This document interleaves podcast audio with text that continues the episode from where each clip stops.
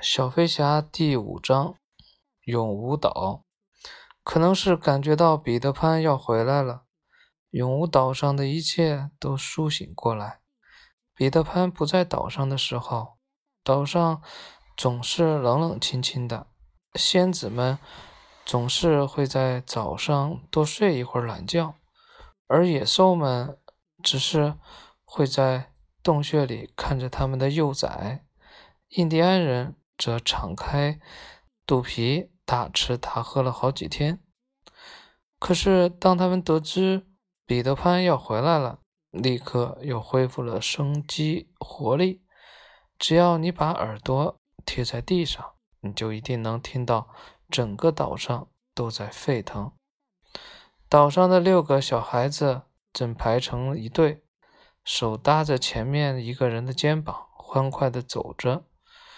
走在队伍最前面的是善良单纯的图图，紧跟着的是尼布斯，他欢快而又彬彬有礼。后面跟着的是斯莱特利，他总是喜欢随身携带着一个用树枝削成的哨子。他是孩子中最狂妄自大的一个。第四个跟着他的是全毛，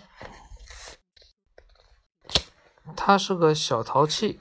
走在最后面的一对双胞胎，由于他们两个长得实在太像了，所以大家都无法区分他们了。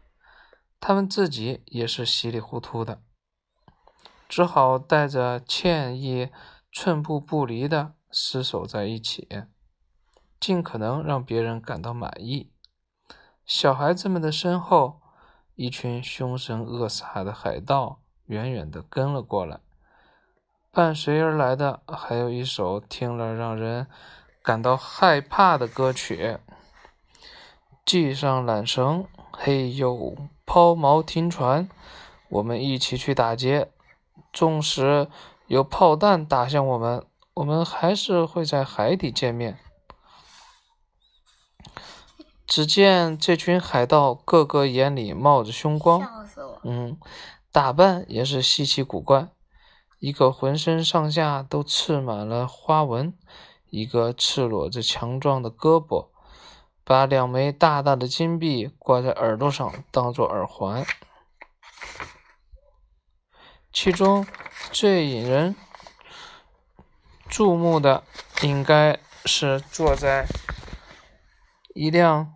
粗糙的大车上的詹姆斯·胡克，他面貌英俊，不看他那一只用铁钩代替的右手和他眼睛不时冒出的凶光的话，你是怎么也想不到他是一个杀人不眨眼的海盗。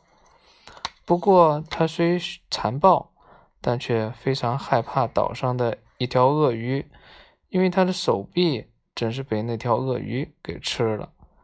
若不是刚好有一个闹钟掉进鳄鱼的嘴巴里，他就要命丧鳄鱼的腹中了。而且在尝到了胡克的一只胳膊的味道后，这条鳄鱼对胡克身体的其他部分似乎特别感兴趣。从此，胡克只要听到滴答滴答的声音，就知道是那条鳄鱼来了。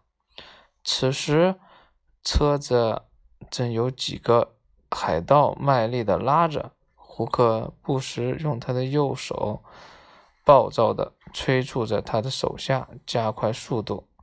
海盗们的身后，一群浑身涂满油彩的印第安人，手持手斧和刀，默默地匍匐前进，一直跟踪着海盗们。这些印第安人。是皮卡尼族人，可不是心地善良的毕拉华族人和修伦族人。匍匐在队伍最前面的是个小豹子，他是一名非常善战的将军。而匍匐在队伍最后面，也是最危险位置的，则是虎莲公主。他肤色黝黑，举止高贵优雅，对于倾慕他的战士，他从来都不放在眼里。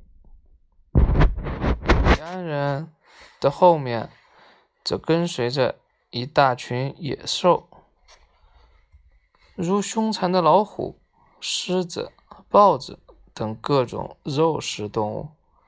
当然，最后出场的必须是一个大人物，他就是那条肚子里会发出滴答滴答声的大鳄鱼。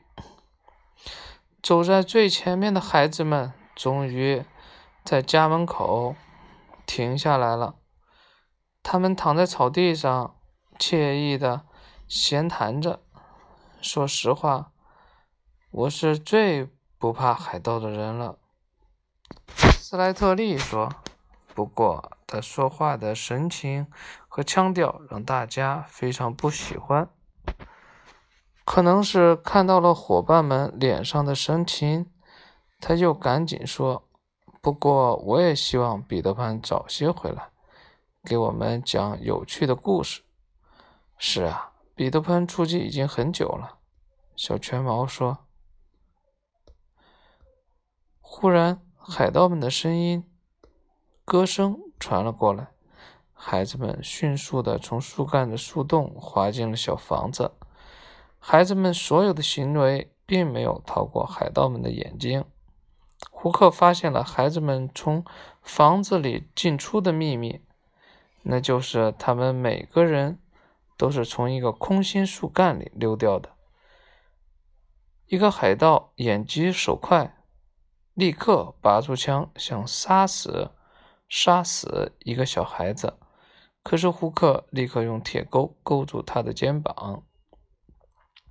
船长，放开我！我的枪不会有声音的。他扭动着身子说：“放回去。”威严的声音让人不敢有一丝自一丝质疑。